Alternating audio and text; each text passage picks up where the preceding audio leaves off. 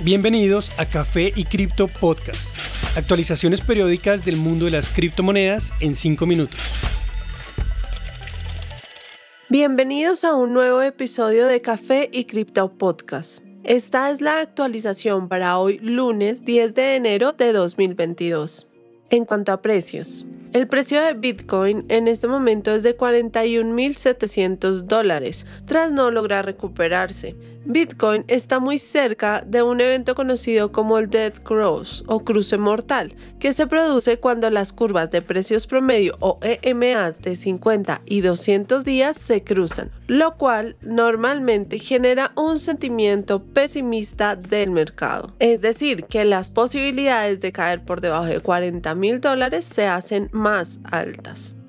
Ethereum mantiene temporalmente el nivel de 3.100 dólares, un área crítica de soporte. De perder esta, su potencial soporte próximo sería alrededor de los 2.700.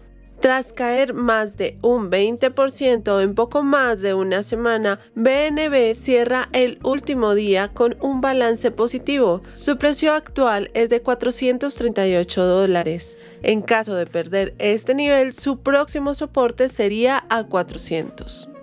Solana busca estabilizarse en 140 dólares, tras perder 46% de su valor máximo a 260 dólares. Su próximo punto de soporte es aproximadamente a 127.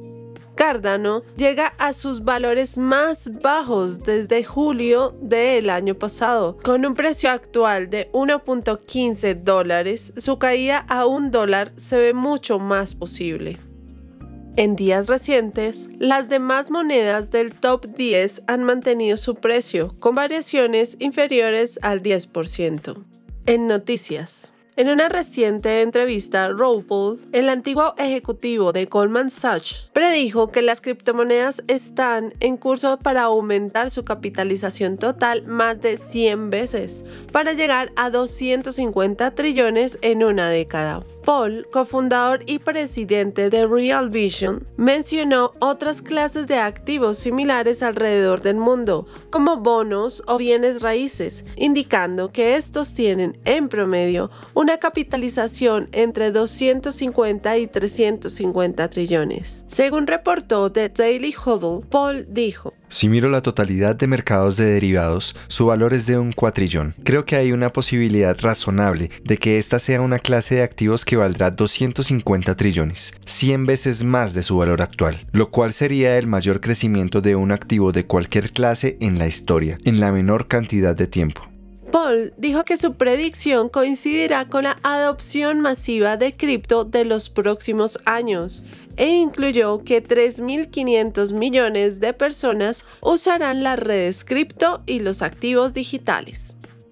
De otra parte, en meses recientes, la preocupación respecto al estado de las monedas nacionales ha aumentado a medida que billonarios empiezan a considerar las criptomonedas y es que el aumento de la inflación en el último trimestre de 2021 en Estados Unidos, que llegó a un valor tan alto como no se había visto en los últimos 38 años, ha creado una gran preocupación en la mente de muchos ciudadanos respecto a la confiabilidad de las monedas nacionales, en contraste a Bitcoin y otros activos similares a los cuales les continúa yendo bien. Ray Dalio, fundador de Bridgewater Associates, afirmó que tiene Bitcoin y Ethereum en su portafolio como medida frente a la inflación. Cathy Wood, presidente de ARK Investment, cree que Bitcoin alcanzará los 500 mil dólares en los próximos cinco años. Max Kaiser, un gran optimista de Bitcoin, dijo.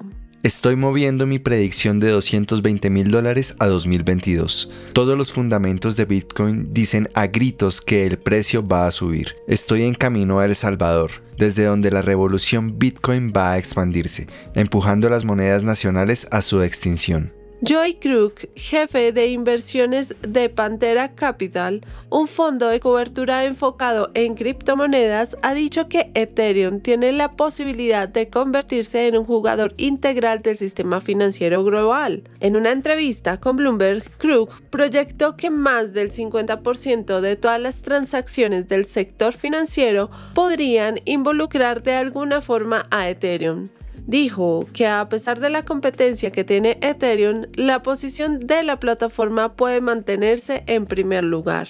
Hay demasiadas concesiones que otras redes están haciendo y que Ethereum no hace respecto a la descentralización, algo que es muy importante. Si mueves el reloj hacia adelante 10 o 20 años, un porcentaje muy considerable, tal vez mayor a 50% de las transacciones financieras mundiales, de alguna forma tocarán a Ethereum.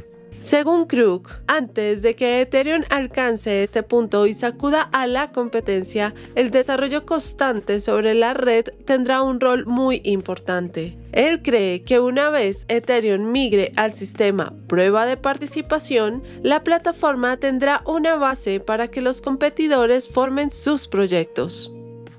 Gracias por acompañarnos en este nuevo episodio de Café y Cripto Podcast. Recuerden seguirnos en nuestras redes sociales y participar de la discusión, TikTok, Instagram y Twitter, donde nos encuentran como Café y Cripto. Y no olviden, la cadena de bloques vino para quedarse. Los artículos y análisis mencionados en este podcast no constituyen una recomendación u oferta de inversión ni una promesa de resultados futuros. Haremos todo lo posible para garantizar la precisión de la información incluida en este podcast sin asumir ninguna responsabilidad por información faltante o incorrecta. Las operaciones con criptomonedas implican un elevado riesgo, incluyendo pérdida parcial o total del capital invertido y pueden no ser adecuadas para todos los inversores.